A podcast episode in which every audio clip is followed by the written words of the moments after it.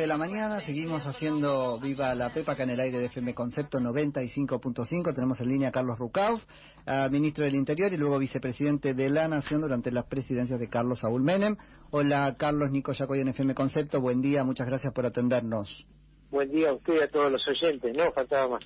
Carlos, bueno, este, alguna palabra respecto de, de, Carlos Menem y sobre todo, bueno, su, de su presidencia, de la que formaste parte, y de su legado, ¿no? Porque de eso hay que hablar. Bueno, eh, yo publiqué hoy en Clarín una nota respecto a, a mi relación con Carlos. Nosotros con Carlos eh, transcurrimos la, la vida política dentro del peronismo en sectores distintos. Yo apoyé a Cafiero de la Sota en la interna presidencial y recuerdo en esa nota eh, una, una, anécdota muy simpática que nos encontramos. Eh, yo tenía una amistad personal con él desde 75 pese a que andábamos en... En caminos diferentes. Claro. Y nos encontramos en un partido River Racing, en el Monumental. Era, él era gallina, yo académico. y en el, en el entretiempo se me acerca y me dice, pero Carlitos, querido, ¿qué haces con el Tony y el gallego, el vegano con la justa bajo el brazo? y bueno, efectivamente nos ganó eh, y después llamó a todos a la unidad y cuando fue presidente eh, buscó la unidad nacional, restañar heridas, eh, dio un, cambio copernicano a la política económica, logrando una estabilidad de muchos años, eh, insertó a Argentina de vuelta en el mundo, en un mundo que no era seguramente el que él esperaba, ¿no? Eh, él hubiera seguramente querido navegar por un camino intermedio, pero había desaparecido la Guerra Fría, había mm se había derrumbado la Unión Soviética, así que obviamente se acercó a la única potencia dominante que era Estados Unidos, eh, fue el primer presidente argentino que visitó Israel y el que puso en marcha el Mercosur que habían soñado Alfonsín y Ferney. Eh, yo creo que hizo cosas muy importantes, por supuesto, como todo presidente cometió errores. Me parece que el más significativo fue que no, no entendió que la convertibilidad se estaba agotando en el final gobierno.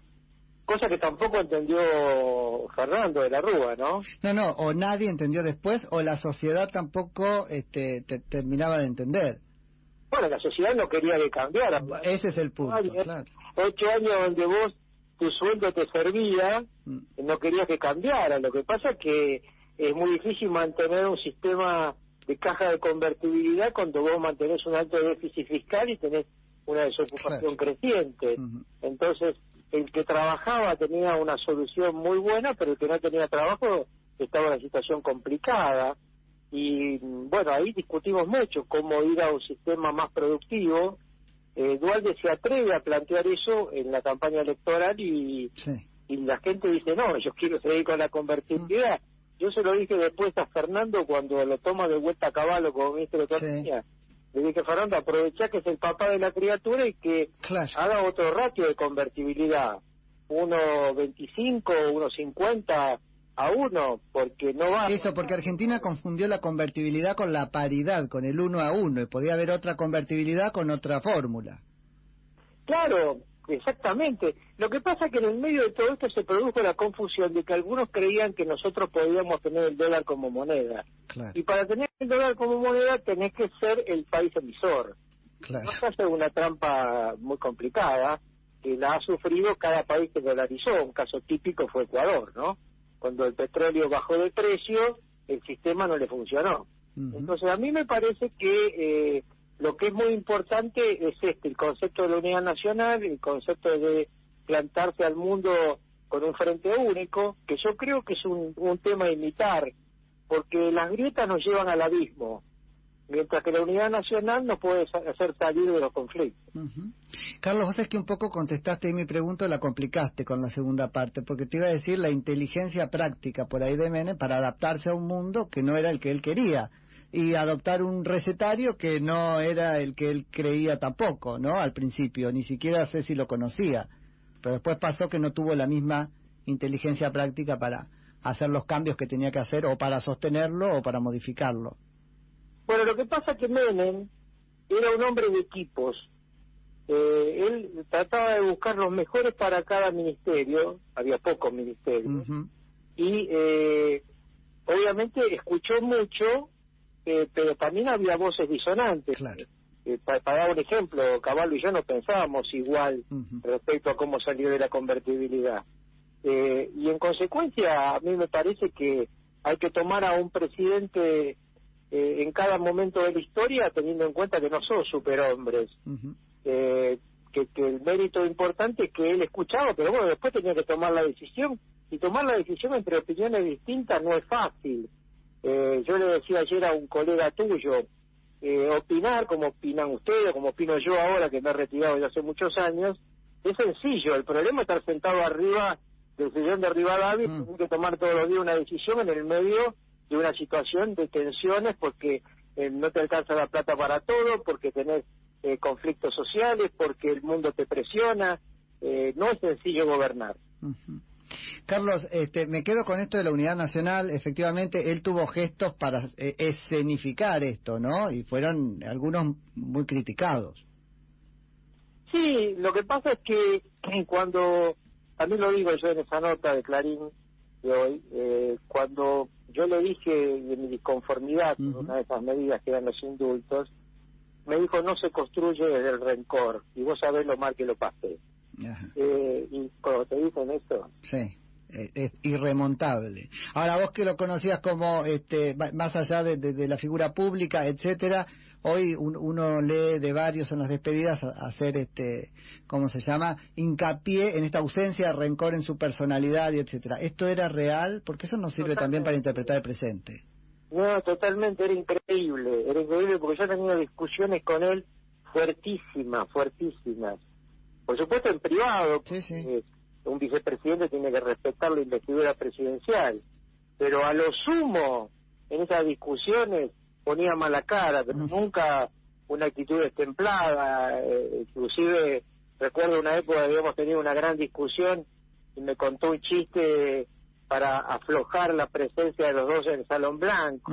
Eh, era, era un hombre de una inmensa calidez eh, y a mí me parece muy muy significativo de mi visión de su vida personal y ya se ha terminado de la mano de su lema el Día de los Enamorados. Sí, bueno, eso. Ah, mira, y además está eso, sí.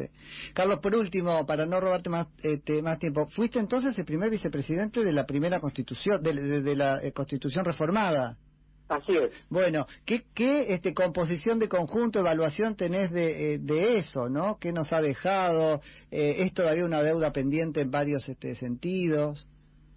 Sí, eh, poner en marcha una constitución eh, eh, no es fácil porque hay muchos factores en pugna. En ese momento la constituyente funcionó bien, eh, no, no logró eh, plasmar algunas figuras que a mí me hubiera gustado como Alfonsín, Ajá. coincidíamos en eso, por ejemplo, un jefe de gabinete más de, del sentido europeo y no un jefe de gabinete Sí, esa figura no terminó de cuajar. Se la trajo para una cosa y terminó sirviendo para lo contrario. No, porque lo que ocurrió es que, eh, como pasa con estas cosas, no todos ven la figura de una forma similar, ¿no? Eh, y no era la idea de coordinar solamente, sino de que hubiera en serio una responsabilidad ante el Parlamento al Estado Bueno, europeo. claro. Pero bueno, eso luego no, no, no se plasmó, como no se plasmaron otras cosas, te doy un ejemplo, el juicio por jurado, Tampoco. Eh, el sistema judicial argentino es un sistema realmente que está eh, en medio de un inmenso colapso desde hace muchos, muchos años. Ahora, para modificarlo hay que modificarlo por un acuerdo, no por la imposición de un sector sobre otro. ¿eh? No porque necesariamente lo va a modificar para su conveniencia, aunque no quiera. No, pero no solamente porque lo modifica por, sobre, por su conveniencia, sino porque después los gobiernos cambian y el desastre queda. Entonces lo que hay que lograr es acuerdos trascendentes. Yo por eso digo, eh, si hay algo del legado de Menem que tendríamos todos que rescatar, es el concepto de unidad nacional, porque eh, para salir de esta grieta hay que evitar el abismo al que nos lleva la grieta y solamente con unidad nacional. Eh, ustedes piensen, por ejemplo, eh, en analiz- analizar el mundo hoy. Eh, no se puede analizar con una antiojera. No. Uno ve, por ejemplo, China, y algunos dicen, qué bien, qué amigos que son los chinos, pero al momento en el que le querés comprar vacunas, te dicen, no, un millón no te vendo, doce o nada.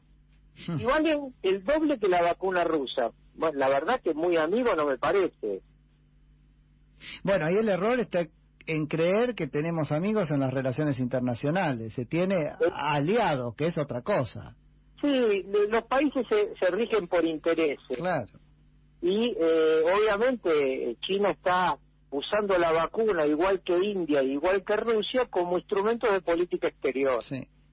Eh, obviamente, del otro lado del mostrador, las empresas farmacéuticas lo usan para hacer cifras millonarias de utilidad. No es que estoy diciendo que un sistema o el otro, digo, hay que tener en cuenta dónde estamos caminando, porque cuando Putin hace el acuerdo con la Argentina por la Sputnik, nosotros ponemos el nombre del país, ellos nos dan una vacuna, y cuando la vacuna obtiene la aprobación de lo que algunos llamarían la prensa neoliberal, es Ujú. decir, de la revista de Lancet, Putin empieza a decir, ah, no, ahora te voy a mandar un poco menos porque tengo que negociar con Europa, porque ahora Claro.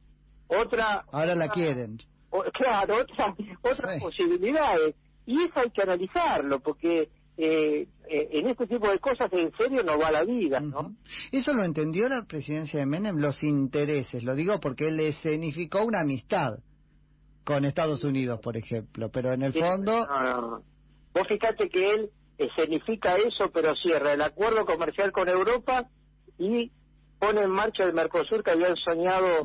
Sarney y Alfonsín en una forma a toda máquina. ujú, Eh, él tenía fue una opción de comunicación, lo otro, digamos. Él, él tenía claro que no había más este, Guerra Fría, había desaparecido la Unión Soviética. Entonces, él dice, bueno, yo tengo que llegar a acuerdos políticos con Estados Unidos, Claro. pero de ahí no me vienen soluciones económicas, porque eh, nuestras economías no son complementarias. Entonces, miro Europa, miro el Mercosur, y a partir del Mercosur, de modificar además nuestra eh, política interna. Yo, el- un ejemplo único para no hacer esto muy largo, la explosión del- del sistema agropecuario argentino empieza a partir de la política de Menem respecto a eh, acabar con la Junta Nacional de Granos, Ujú. eh, liberar el comercio, y la producción argentina se duplicó. Entonces, evidentemente que hay errores en la política, pero ¿por qué tratamos de no repetir los errores y sí repetir los aciertos? Sí. También está mal atribuirle todo a una presidencia. Digo, una presidencia a un doble planta algunas semillas que la sociedad tiene que regar y, y- y, este, cuidar para cosechar después. Eso se traduce en una política de Estado que surca varias presidencias. Argentina fue incapaz de eso. No, no corrigió nada. La No. verdad que yo que lo traté mucho de la Rúa, eh, de la Rúa tenía la intención de eh, seguir algunas cosas y modificar otras. ¿eh? de, de- de seguir lo mejor y modificar lo peor. No, no fue sencillo porque, bueno, le agarran, le agarran, le cruzan dos tormentas, ¿no? Eh, el fin de la convertibilidad y la actitud rígida del Fondo Monetario. Tampoco se le puede atribuir, por ejemplo, la culpa de la hiperinflación toda a Alfonsín, porque en ese momento ustedes recuerden cómo se comportó el mundo con Argentina y cómo se comportó también el Fondo Monetario. Entonces, hay que tener en cuenta eh, los temas de las épocas, porque en cada época las realidades son distintas, y mirar el pasado con la óptica del presente no debiera servir sino para tratar de mejorar lo que se hizo bien y no volver a repetir lo que se hizo mal. Carlos, muchísimas gracias por la charla.